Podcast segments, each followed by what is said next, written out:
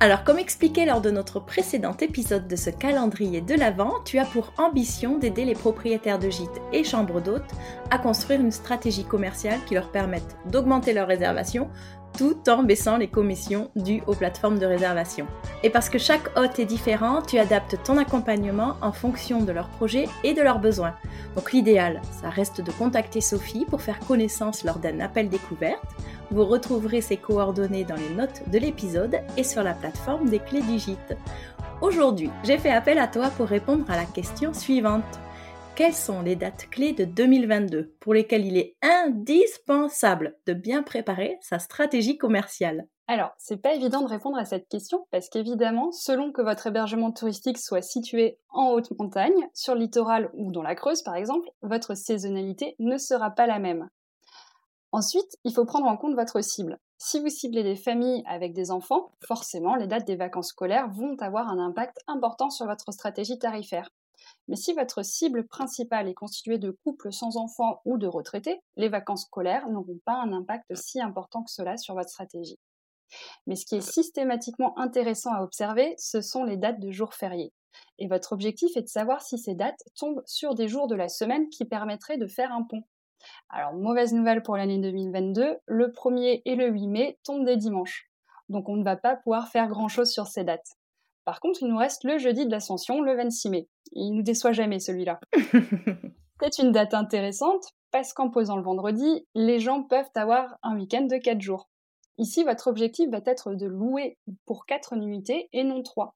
C'est-à-dire que vous allez devoir trouver des voyageurs qui arriveront le mercredi soir et non le jeudi dans la journée. Ce sera plus rentable pour vous. Évidemment, vous aurez moins de ménage à faire en une réservation qu'en deux.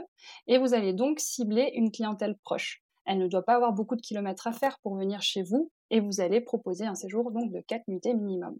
Et même principe pour le lundi 6 juin par exemple, qui est également férié. Vous allez faire en sorte de trouver des clients qui arriveront le vendredi soir et non le samedi dans la journée. Génial. Donc il faut effectivement prendre le temps de regarder ce calendrier, vérifier les dates euh, bah, des vacances scolaires, hein, c'est toujours utile, et selon les zones aussi. Et puis voilà, vérifier les ponts et, euh, surtout bah, profiter de, ces ponts qui sont possibles pour augmenter le nombre de nuitées minimum, comme on vient de le dire, et, euh, et remplir un maximum. Exactement.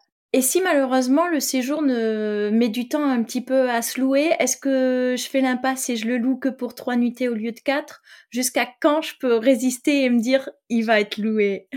Oui, tout à fait. Ça, c'est toujours un petit peu le stress. C'est un petit peu un risque qu'on prend en se disant allez, je vais tenter de mettre un quatre nuitées minimum.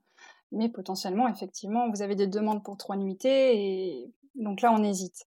Le mieux, c'est d'aller le plus loin possible avec cette restriction de quatre nuitées minimum et si à deux semaines euh, avant l'échéance, vous n'avez toujours pas de réservation, bah vous pouvez passer à une restriction de trois nuitées minimum. Deux semaines, c'est une idée, ça s'adapte évidemment en fonction de votre euh, localisation. Après, il faut savoir effectivement que pour ces ponts, euh, les gens ont quand même largement tendance à réserver en dernière minute. Ok, c'est noté. Une dernière chose que je, que je rajouterai, c'est que peut-être vous pouvez aussi comparer avec les années précédentes, si vous avez ne serait-ce qu'une année d'activité euh, antérieure, histoire de voir s'il y a certaines dates en dehors des vacances scolaires ou des ponts, comme on vient de l'énumérer, qui ressortent parce qu'il euh, y a un événement, un concert, euh, une animation particulière autour de vous et qui fait que l'activité peut être plus accrue. Je te dis merci Sophie. On se retrouve pour un prochain épisode. À très bientôt. À bientôt. Vous venez d'écouter un épisode spécial calendrier de l'Avent et je vous en remercie. Pour soutenir le podcast, mon plus beau cadeau de Noël est de recevoir une avalanche d'avis et 5 étoiles sur Apple Podcast. Cela ne prend qu'une minute et c'est la meilleure manière de témoigner votre intérêt pour mon contenu et de le faire connaître au plus grand nombre.